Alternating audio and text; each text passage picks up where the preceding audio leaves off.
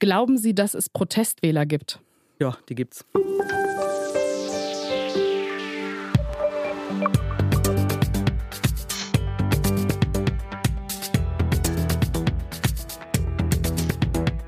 Ehrlich jetzt? Der Politik-Podcast mit Jasmin Embarek.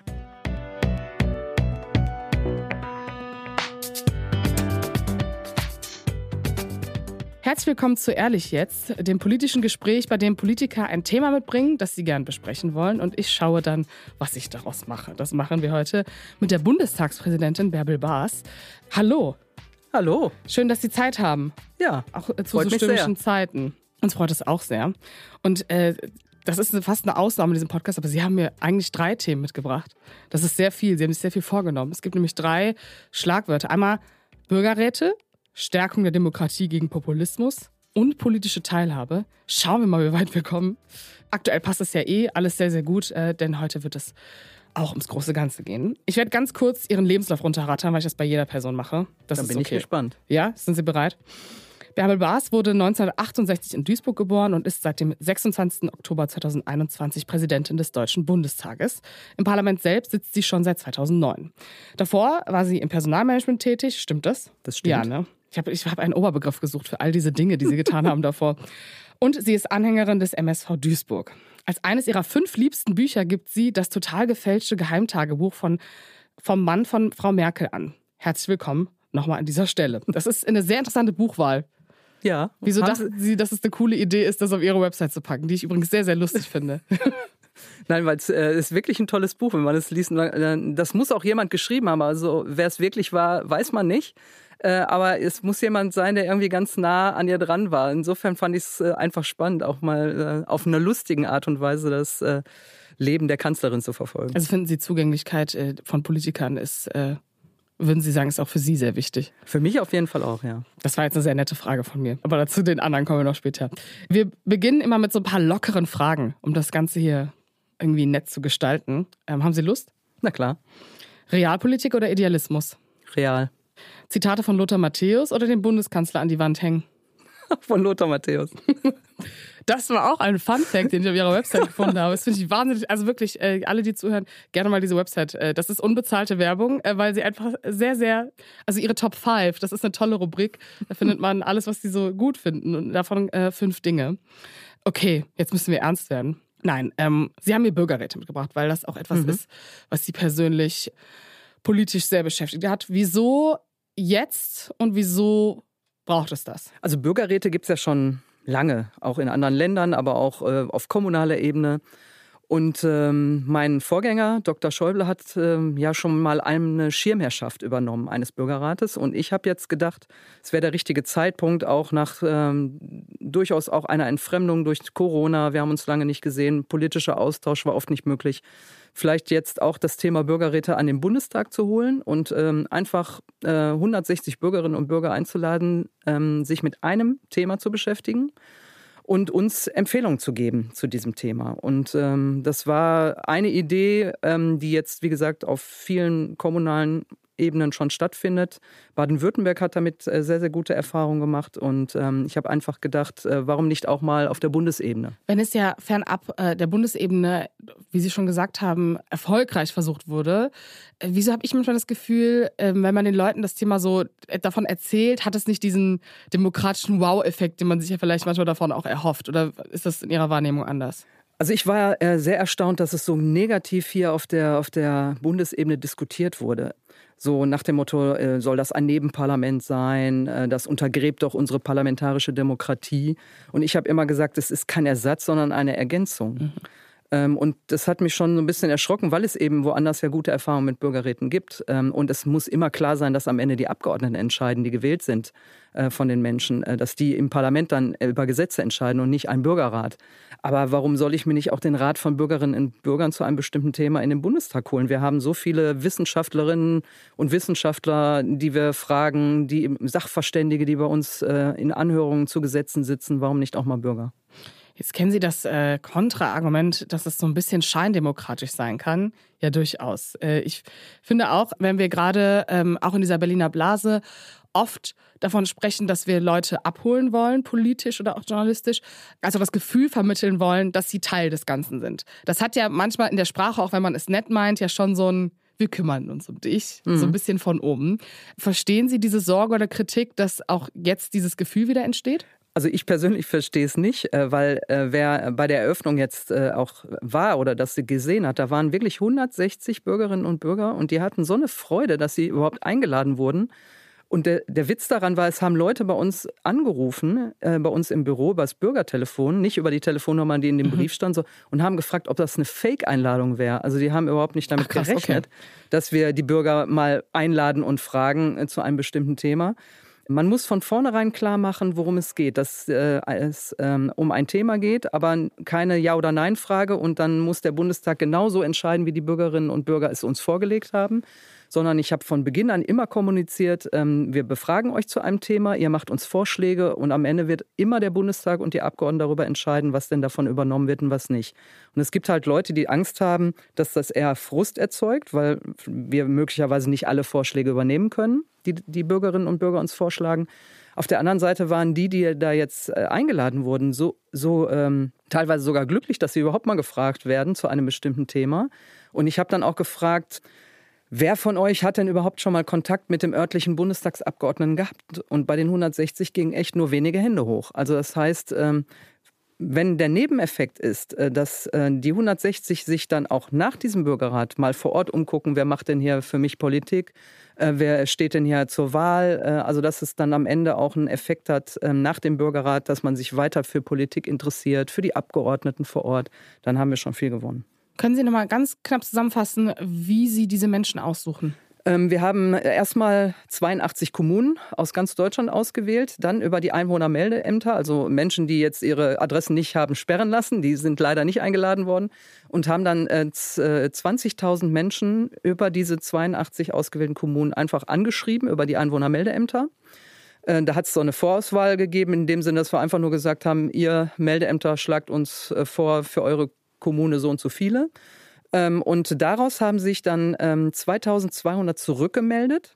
Und äh, daraus haben wir dann per äh, künstlicher Intelligenz in der Tat circa 1000 Bürgerräte zusammen gefrickelt, immer A160 mhm. und äh, zusammengefrickelt deshalb, hört sich jetzt vielleicht ein bisschen einfach ausgedrückt an, aber wir wollten die Bevölkerungsstatistik äh, wiedergeben.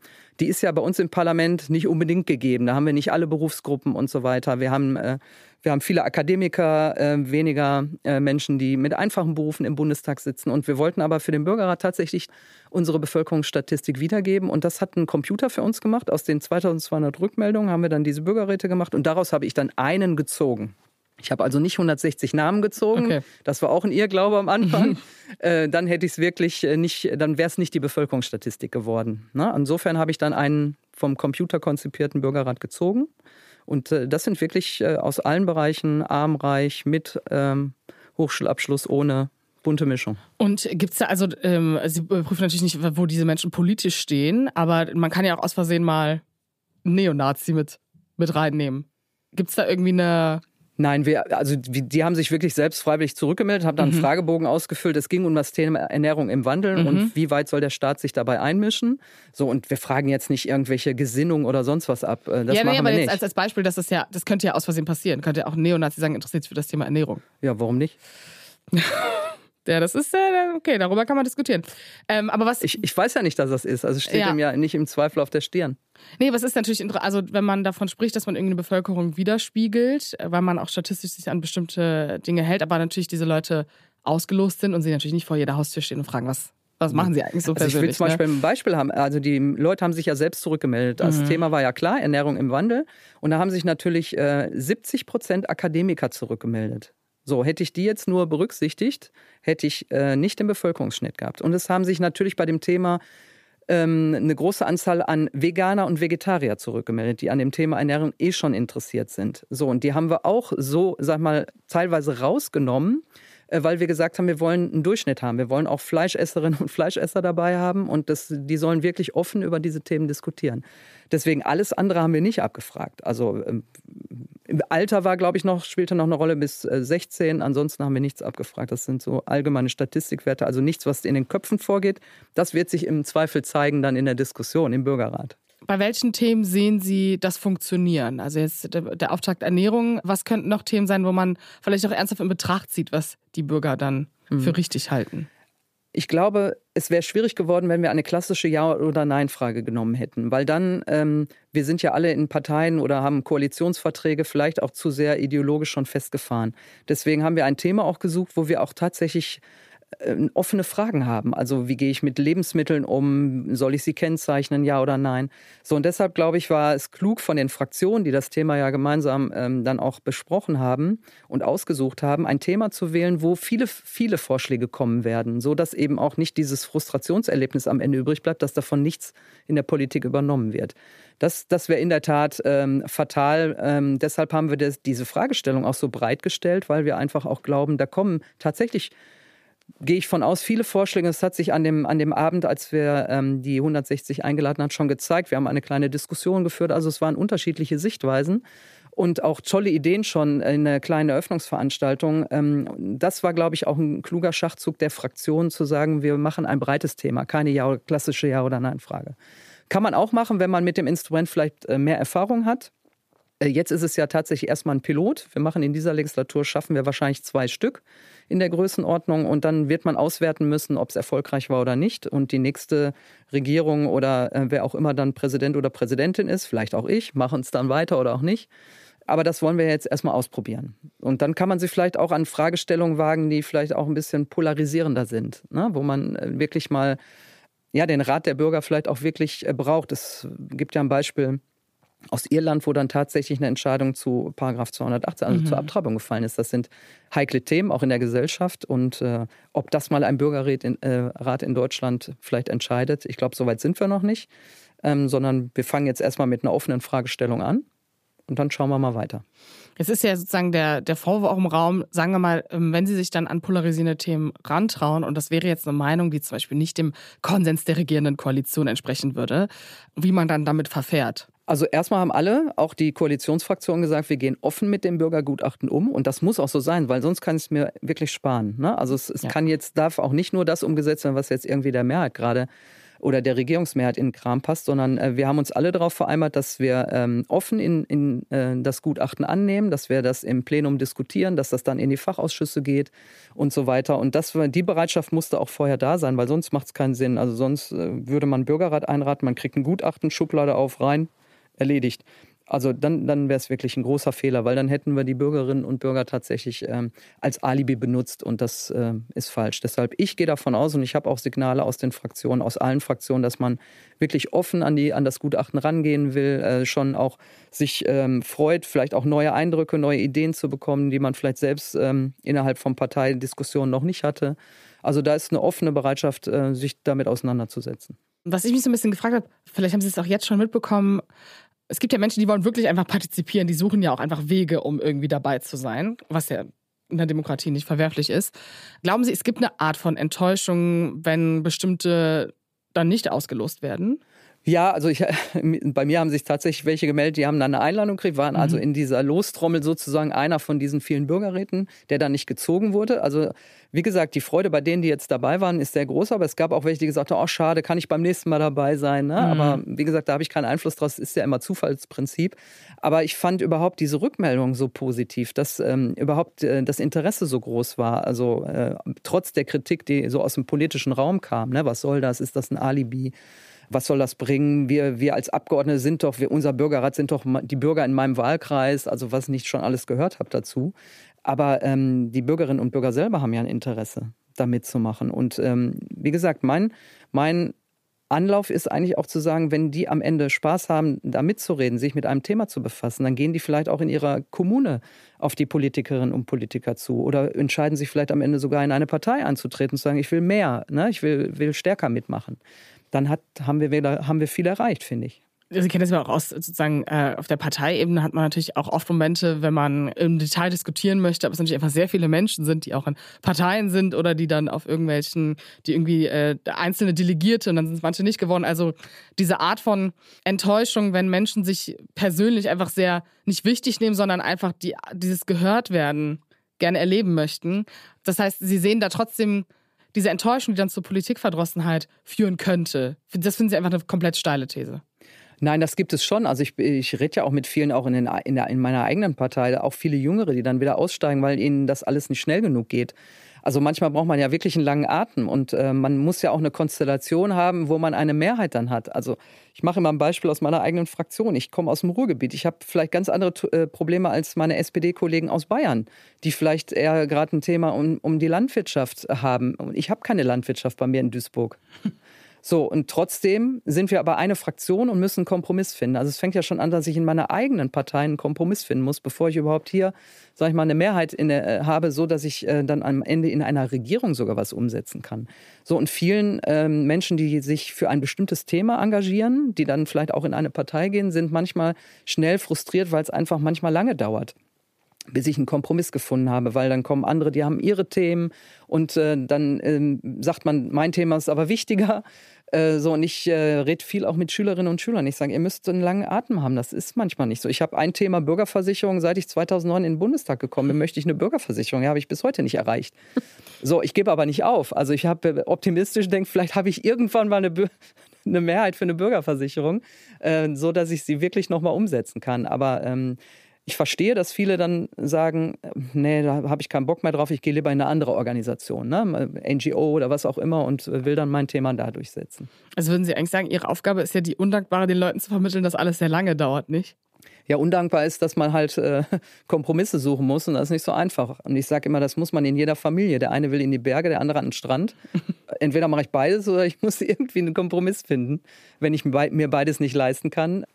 So, und was anderes machen wir den ganzen Tag im Deutschen Bundestag auch nicht. Wir versuchen Mehrheiten zu schmieden für ein bestimmtes Thema. Wir ringen darum, wir streiten. Manchmal auch zu viel öffentlich, wie ich immer sage, in dieser Ampel. Aber gut, gehört aber dazu. Das ist das Anstrengende. Und ich versuche halt einfach zu vermitteln, dass man immer bei allem, was man im Leben macht, muss man für seine Dinge, die man umsetzen will, eine Mehrheit finden. Glauben Sie, dass Bürgerräte auch auf Bundesebene dafür vielleicht sorgen, dass die Art von Populismus durch diese Demokratieentfernung verstärkt wird? Dass das hilft, auch wenn es im kleinen Rahmen ist? Mhm. Ich mache mal ein Beispiel auch, wenn ich zu einer Bürgerversammlung zu einem Thema bei mir in Duisburg einlade, weiß ich meistens schon, wer kommt. Es sind äh, entweder zu dem Thema die, die Aktivisten, die einen dafür, die anderen dagegen. Und dann gibt es zwei, drei Lautsprecher in der Versammlung, die sich dann zu Wort melden und eine Veranstaltung dominieren. Und der Rest sitzt da, hört schweigend zu und ich weiß nicht, was die denken. So, und der Bürgerrat ist äh, jetzt etwas, wo ich sagen kann, wenn die ausstrahlen und das die Erfahrung zeigen, auch die Bürgerräte und Teilnehmerinnen und Teilnehmer, mit denen ich auch schon aus Baden-Württemberg und so weiter gesprochen habe, die einfach sagen, alleine wieder zu selbst zu merken, dass äh, ich, ich muss mich mit völlig fremden Menschen, die ich nie getroffen habe, erstmal zu einem Thema auseinandersetzen und macht die Erfahrung, dass vielleicht der eine oder andere doch auch ein gutes Argument hat, weil man ja immer so in seiner in seinem Ego-Bereich selber ist und sagt, ich will dies und jenes und die Politik soll das gefälligst so machen. Und äh, viele haben gesagt, äh, egal was am Ende bei dem Thema rausgekommen ist, aber dass wir überhaupt wieder auf dem anderen zugehört haben, ein Argument vielleicht auch mal aufgenommen haben, was wir vielleicht vorher gar nicht so gesehen haben. Also auch andere Meinungen akzeptieren und vor allen Dingen wieder ähm, ja, merken, wie schwierig es ist, einen Kompromiss zu finden. Wenn man dann einen Lösungsvorschlag aufschreiben soll, muss man sich ja in dem Bürgerrat auch einigen.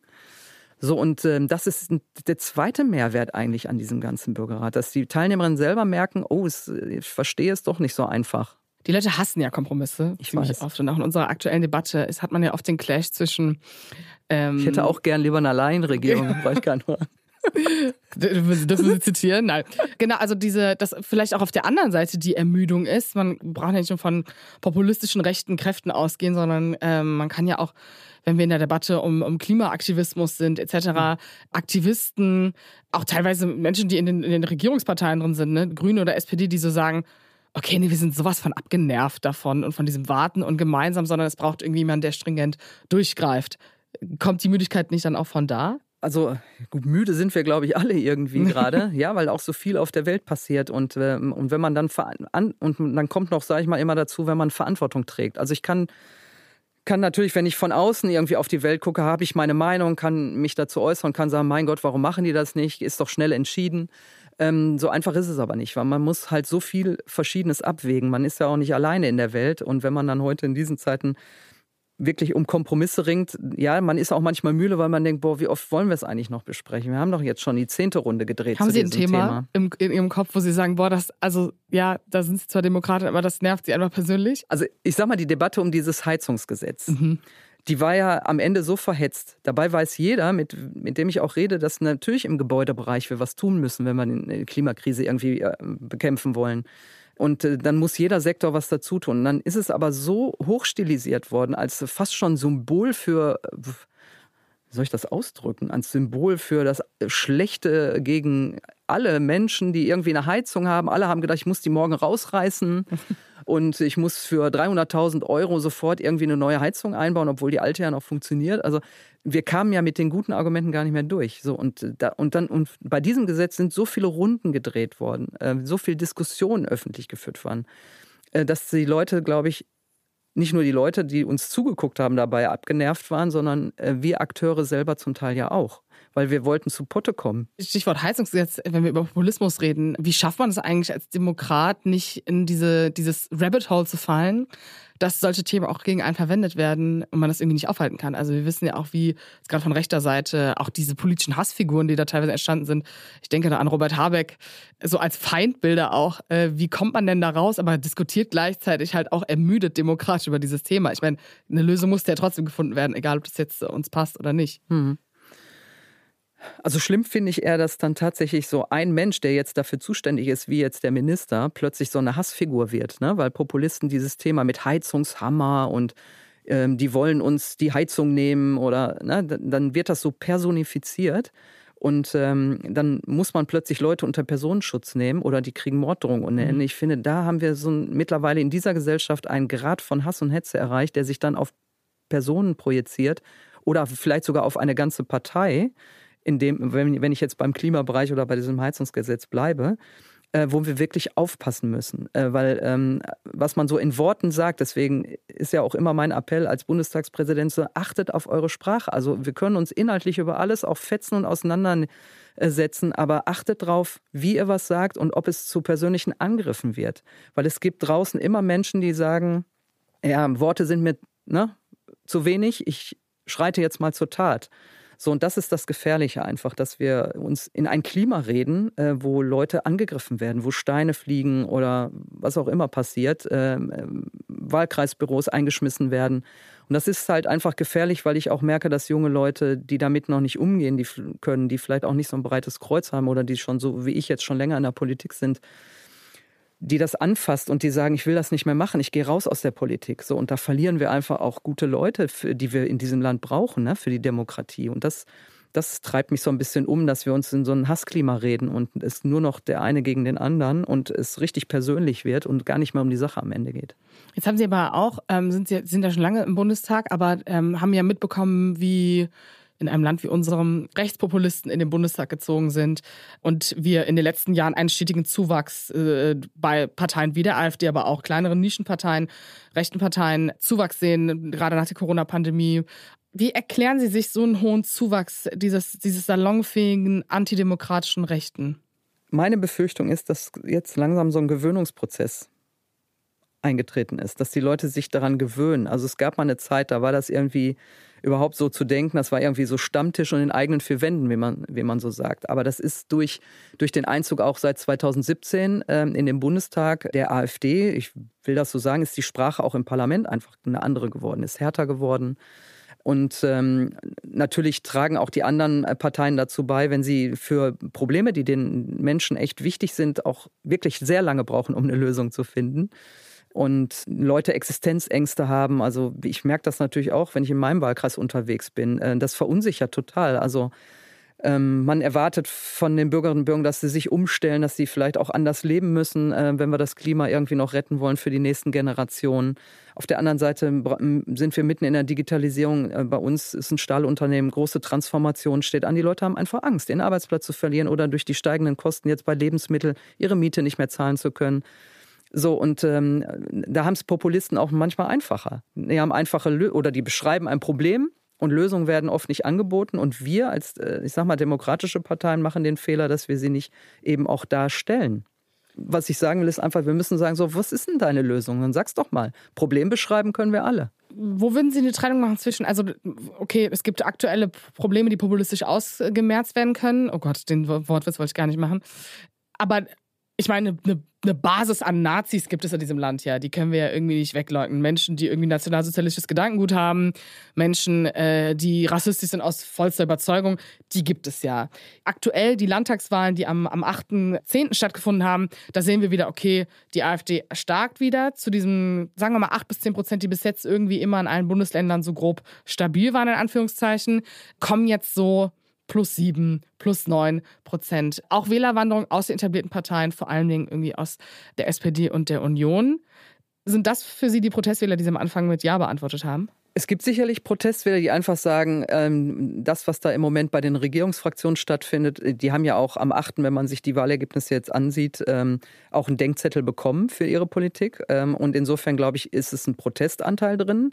Aber ich, äh, was ich nicht durchgehen lasse, ist zu sagen, ja, ich wähle die jetzt, weil ich irgendwie genervt bin von den anderen. Man muss schon wissen, was man da wählt. So und, und niemand kann sich, ich glaube, die Programme der AfD sind für alle sichtbar und lesbar und auch von anderen Parteien. So, das heißt, man man weiß schon sehr klar, wo man hin will. Und man sieht ja auch, äh, sag ich mal, in anderen Ländern in Europa, äh, wenn man nach Italien schaut und so weiter, auch nach Frankreich und anderen, dass solche populistischen Parteien es äh, zunehmend schaffen, Wählerinnen und Wähler zu überzeugen, weil es eben auch oft einfache Lösungen sind, die, die äh, genannt werden oder überhaupt keine Lösung, sondern nur Problembeschreibungen mit dem Satz hinten dran, wenn wir aber drankommen, machen wir es alles besser, aber ohne zu sagen, wie sie es denn machen wollen. So, und äh, deshalb gibt es äh, Protest ja, aber ich lasse äh, heute nicht mehr durchgehen. Das war vielleicht am Anfang so, aber heute muss man einfach wissen, ähm, was man wählt. Und mir macht das schon eine große Sorge, dass das mittlerweile so breit in der Gesellschaft wieder drin ist, weil wir eine bestimmte Geschichte haben in diesem Land. Von uns ist, wir haben echt in, in der Welt verbrannte Erde hinterlassen und wir haben Millionen von Menschen vernichtet im Holocaust. So, und dann wieder so rechtspopulistische Parteien zu wählen, fällt mir einfach schwer, das zu akzeptieren. Nur mit dem Hinweis, ich habe jetzt einen Protest und ich finde, die anderen irgendwie machen ihre Arbeit nicht richtig. Da müssen wir verdammt aufpassen in unserem Land. Äh, auch der wachsende Antisemitismus, also das, äh, und es gibt halt Leute im Hintergrund, ähm, werden ja in Teilen nicht umsonst auch vom Verfassungsschutz beobachtet, die natürlich ganz anderes im Sinn haben. Die AfD ist eine Partei, die in manchen Bundesländern in Teilen vom Verfassungsschutz beobachtet wird. Und wenn wir jetzt nochmal auf die, auf die Wahl gucken, in Hessen und in Bayern, wie viele von denen, die die AfD gewählt haben, 14 und 16 Prozent jeweils, wie viele von denen sind mündige Leute, die wissen, okay, sie wählen hier eine Partei, die Rassismus, Antisemitismus unter anderem hofiert? Und wie viele von denen sind vielleicht die, denen sie vielleicht nicht verzeihen, dass sie sie wählen, aber das Gefühl haben, die kann man noch zurückholen? Also ich habe da jetzt keine Statistik. Ich habe immer die Hoffnung, ähm, ich meine, sie waren ja schon mal recht stark. Äh, ich glaube 2018, also wir hatten 2015 ja die, die große Flüchtlingskrise oder großen Bewegungen. Äh, viele sind nach Deutschland gekommen und ähm, äh, da gab es auch schon mal ein Erstarken. Also ich glaube, wenn man eine gute Politik macht, ich kann das nicht in Zahlen messen, aber ich gehe trotzdem davon aus, dass es uns äh, dann gelingt. Also wenn wir die Probleme, die die Leute gerade umtreibt, deswegen ist es wichtig, auch in die Wahlkreise zu gehen als Abgeordnete, zuzuhören, die Themen auch wieder mitzunehmen. Das machen ja auch alle 736. Ne? Dass wir das jetzt vielleicht auch stärker machen als in der Vergangenheit, sich jetzt auch nicht wegzuducken, auch wenn es mal schwierig ist. Das ist, glaube ich, wichtig. Und mit, äh, ich glaube, dass die aller, allermeisten schon irgendwie möchten, dass das Land ruhig regiert wird, dass es gut regiert wird, dass gute Lösungen für schwierige Dinge gefunden werden. Und ähm, den Eindruck haben wir jetzt in den ersten zwei Jahren irgendwie nicht vermittelt. Und deswegen aber es ist auch nicht so einfach. Ich meine, wir haben plötzlich den, den Krieg äh, in der Ukraine äh, jetzt am Wochenende, wenn, wenn ich nach Israel schaue. Es wird auch nicht einfacher für die, die da gerade in der Regierungsverantwortung sind. So und ähm, deshalb ähm, müssen wir aber viel mehr reden und auch mehr erklären und, und äh, den Kontakt auch zu den Bürgerinnen und Bürgern suchen. Ich glaube schon, dass wir dann ähm, mit, einer, mit einer guten Politik auch die Leute wieder, einen Teil davon zumindest wieder zurückkriegen. Jetzt ähm, gehen wir mal davon aus, dass in den nächsten Jahren Krisen zunehmen werden. Wenn wir irgendwie auf die Klimakrise schauen, auf die Art, wie wir Wohlstand definieren, auf soziale Ungleichheit. Was bedeutet dann gute Politik? Also ich sag mal, Bildungsgerechtigkeit ist bei mir jetzt auch, äh, sag mal, von meiner eigenen Vita aus ein wichtiges Thema. Wir lassen immer noch viel, viel zu viele Kinder zurück. Ne? Also durch, durch, durch äh, durch den Bildungsbereich. Wir haben zu wenig Lehrerinnen und Lehrer und äh, das macht den Eltern Sorgen. Ne? Ihre Kinder kommen nicht voran und so weiter. Das heißt, auch da braucht es äh, braucht's, äh, gute Lösungen. Also ähm, dann der Bereich Miete. Also wir sehen überall in vielen Städten, die Mieten steigen. Äh, man wird verdrängt, ähm, es wird umgewandelt in, in, in, Eigentumswohnungen oder in, weiß ich nicht, am Ende sind es alles Ferienwohnungen, die irgendwie leer stehen, aber wir brauchen Mietraum. Also das meine ich, äh, einfach konkret die Probleme, die wir ja haben, die wir ja auch angehen, auch, auch ähm, konkret umzusetzen und vor allen Dingen nicht so lange darüber zu diskutieren. Also diskutieren schon und gerne auch hinter den Kulissen, auch um die Feinheiten ringen. Aber dann muss, ähm, sag ich mal, das, äh, die Lösung muss dann raus, muss dann umgesetzt werden. Es gibt ja gerade die Debatte darum, ob bildungsferne oder akademisierte Haushalte, ob das einen Unterschied macht. Und ich fand interessant, bei, der, bei den Wahlen am Sonntag war es so, dass ähm, jüngere Männer aus bildungsfernen Haushalten kommen, vermehrt rechts gewählt haben undemokratisch rechts und gebildete Frauen auch die AfD gewählt haben. Ist das dann die Gesinnungstrennung? Kann man einfach sagen, wenn Menschen nicht gebildet sind, dann, das hat ja schon fast was Ableistisches, um ehrlich zu sein, aber ja, diese Zahl fand ich, da wusste ich gar nicht, was ich damit machen sollte. Wer, wer sind denn diese Menschen? Wer glauben Sie? Schwer zu erklären. Also ich glaube, dass tatsächlich, äh, also wenn man sich anschaut, junge Männer, 35, ich will gar nicht sagen, dass die ungebildet sind, aber sind wahrscheinlich Facharbeiterinnen, Facharbeiter, die genau in dieser Phase sind, wie sie in der Familienbildung sind, vielleicht die Sorge haben, ihre Familie nicht ernähren zu können oder, oder das, was sie sich vielleicht an kleinen Wohlstand erarbeitet haben, geht verloren, weil einfach zu viel auf sie zukommt und abverlangt wird. Und äh, bei, bei gut gebildeten Frauen kann ich, kann ich schwer einschätzen, ob da, ob da eine Angst irgendwie mitschwingt. Ähm, keine Ahnung, wie soll ich das äh, ausdrücken? Ähm, es, also es ist schwer in die Analyse zu gehen. Ich habe das noch nicht abgefragt, äh, wo das herkommt. Aber ich äh, will nur damit sagen, dass äh, rechtspopulistische Thesen nicht nur bei denen, die irgendwie, wo man meint, die wären ungebildet oder so, mhm. sondern, sondern im Gegenteil ähm, ist äh, auch bei gebildeten Menschen durchaus so, auch in meinem privaten Umfeld äh, oder in meinem Bekanntenkreis, die plötzlich sowas sagen, was mir große Sorgen macht. Vor allen Dingen Leute, denen es eigentlich gut geht, wo ich mhm. immer sage, wieso, wieso, denkst du allen plötzlich, du kannst äh, oder du, du musst Protest wählen, ne? Also, denn am Ende ist es ja so bei diesen ganzen Krisen, auch die, die dann als Protestparteien gewählt werden, müssen ja auch für diese Krisenlösung haben. So, und die Frage ist, wie wird dann unser Land weiter politisch äh, aufgestellt sein? Wollen wir uns abschotten? Äh, was bedeutet das wirtschaftlich? Also man kann es jetzt gerade in Großbritannien zumindest sehen, als sie aus Europa ausgestiegen sind beim Brexit. Da sieht man plötzlich, es war auch eine einfache Lösung, die gesagt hat, wir steigen aus und dann geht es unserem Land wieder gut. Wir müssen nicht so viel an Europa zahlen. So, und plötzlich kommt was ganz anderes. Also da ähm, würde man auch einen großen Frust, glaube ich, bei den Bürgerinnen und Bürgern erzeugen, der dann auch nach hinten losgehen kann. Und, das, und dann wenden sich noch viel mehr Wählerinnen und Wähler überhaupt von Politik ab, gehen vielleicht gar nicht mehr wählen. So, und ähm, das ist, dann ist unsere Demokratie, glaube ich, insgesamt in Gefahr. Ich habe noch eine letzte Zahl für Sie, weil ich die im Zusammenhang von Protestwählern und wie man in der Demokratie mit Menschen umgeht, die diese Weltbilder haben. 8% aller Deutschen haben derzeit ein rechtsextremistisches Weltbild. Also wirklich, sie sind, sie sind der festen Überzeugung davon und stimmen Thesen jeder Parteien, jeglicher Parteien zu, die rechtsextremistische Weltbilder verbreiten. Das ist eine Verdreifachung innerhalb kürzester Zeit. Weniger Jahre, Monate. Was macht man denn damit, wenn ein Zehntel der Bevölkerung rechtsextrem ist? Sie haben eben schon die Historie dieses Landes erwähnt, aber wenn es so ist, was, was machen wir denn jetzt damit? Also erstmal finde ich es alarmierend. Und die Frage ist, wie kriege ich die aus, aus, dieser Blase wieder raus? Also ich glaube, Social Media hat äh, einen großen Anteil daran oder auch diese Gruppen, die man hat, so Facebook und äh, Telegram-Gruppen und äh, WhatsApp-Gruppen, wo dann irgendwelche Videos von irgendwelchen Kanälen ähm, äh, dann auch weit verbreitet werden. Und die Frage ist, haben wir da ähm, vielleicht auch zu viel zugelassen, ähm, dass man die Menschen da gar nicht mehr aus ihrer, aus ihrer Bubble rausholt? Und äh, ich sage immer, politische Bildung schadet nie und ist, glaube ich, auch wichtig, weil, weil der Unterschied zu anderen Ländern ist wirklich, wir haben historisch hier, wie ich finde, eine andere Aufgabe als Deutschland. Wir haben einen Holocaust verursacht und ich merke einfach, wenn ich mit vielen jungen Leuten rede, die wissen das alles gar nicht mehr. Das ist für die so weit weg. Das ist und dann kommt immer der Satz, das kann doch gar nicht mehr passieren heute. So, und ich mache mir schon große Sorgen, wenn man kann mit einer Mehrheit einfache Gesetze ändern. Äh, man sieht das in, in anderen Ländern, wo plötzlich der Rechtsstaat, ähm, ne, Richter ausgetauscht werden. Und das sind so schleichende Prozesse. Sehen Sie die hier kommen?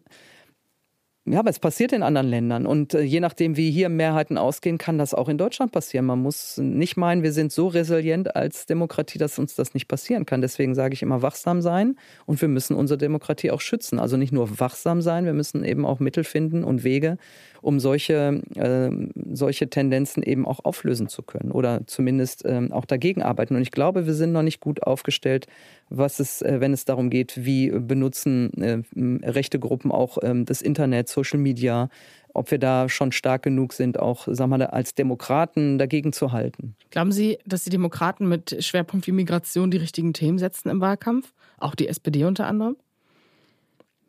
Also es war jetzt sozusagen das Hotspot-Thema der letzten drei Wochen, war ja Migration, Asyldebatte, wir hatten das Wort Obergrenze ist wieder gefallen. Und das schien das zu sein, von dem die etablierten Parteien, unter anderem auch die SPD, als auch die anderen Ampelparteien dachten, okay, das wäre jetzt gerade das Thema, was die Menschen irgendwie abholt. Und sie haben ja trotzdem rechts gewählt. Glauben Sie, das ist eine thematische Frage? Ähm, also erstens ist es, glaube ich, ein Thema, was äh, tatsächlich die Menschen beschäftigt. Das merke ich ganz, ganz klar auf der kommunalen Ebene weil wir wirklich von den Zahlen her einfach an die Grenzen kommen. Also Zahlen heißt, äh, die, äh, was Unterkunft und Unterbringung und äh, vor allen Dingen Versorgung der Leute angeht. Und was viele einfach vergessen ist, wir haben eine Million Ukrainerinnen und Ukrainer im Land und die anderen kommen noch dazu. Und, ähm, und was mir Sorge macht, ist einfach, dass die Helferinnen und Helfer, viel Ehrenamtliche, auch an ihrer Kapazitätsgrenze sind. Wir schaffen das alles nicht mehr.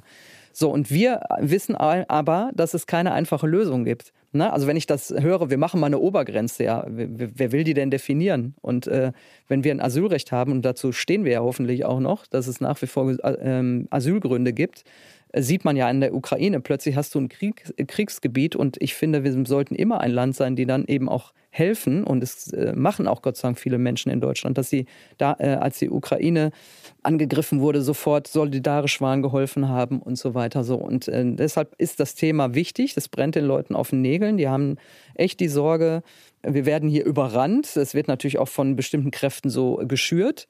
Aber auf der anderen Seite muss man eben auch differenzieren. Und ich glaube, die meisten verstehen, ja, wir haben Asylrecht, es gibt Asylgründe, es gibt Menschen, die fliehen, weil sie eine andere, eine bessere Zukunft wollen. Das heißt, es muss schnellere Verfahren geben. Wir müssen an den Außengrenzen was tun. Also das sind halt Lösungen, die wir jetzt auch angehen, die nicht so einfach sind. Und ähm, auch da muss man eben mit der Sprache aufpassen, denn ich mache mir gerade auch große Sorgen, dass wir uns in so einen Fremdenhass reinreden, den wir auch schon mal hatten. Ich war letztens bei 30 Jahre Solingen, Mölln, ne, so, und das war auch ein Klima damals.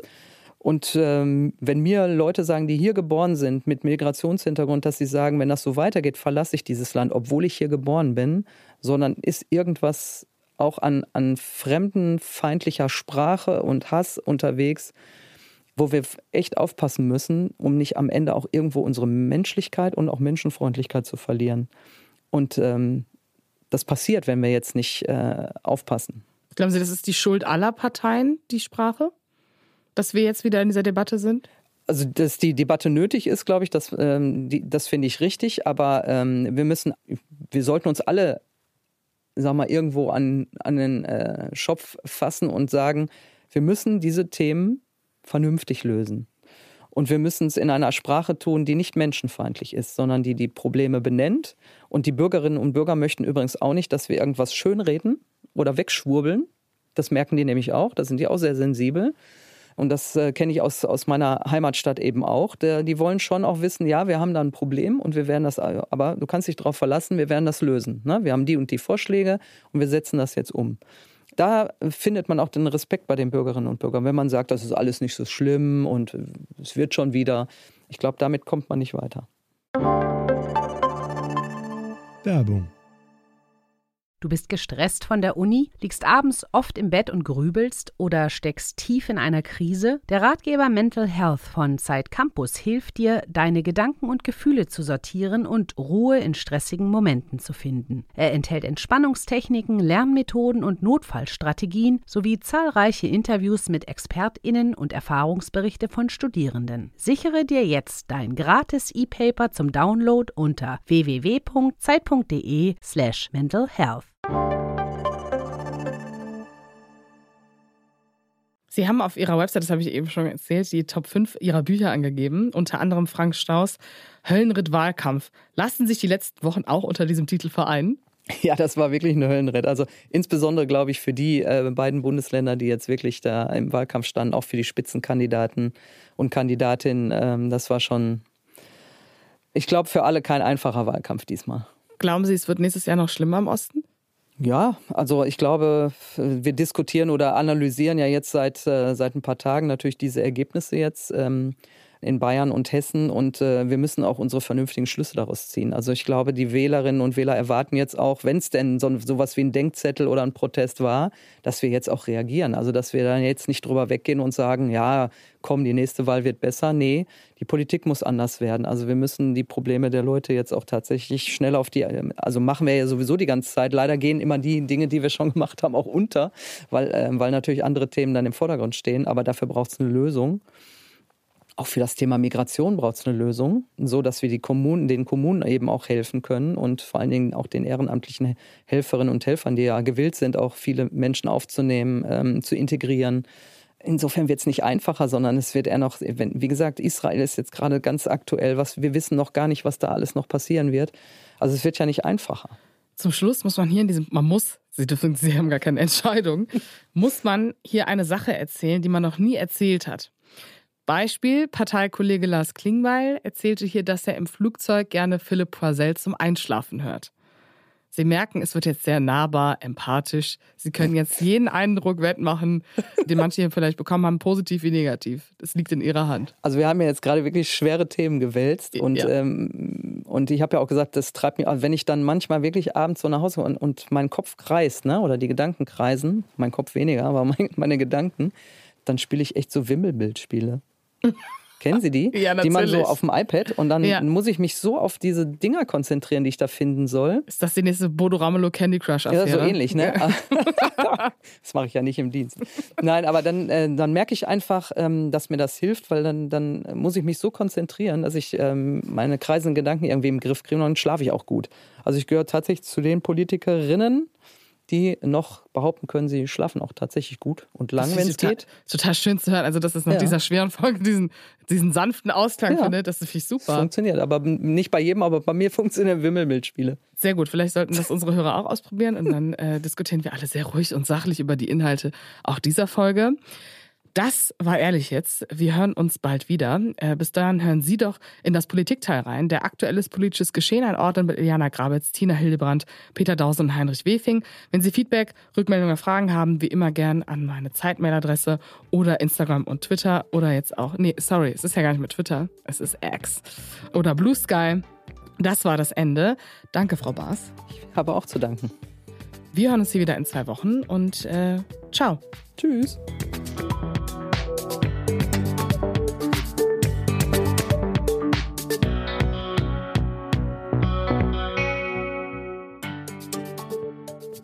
Ehrlich jetzt ist ein Podcast von Zeit Online, produziert von Pool Artists.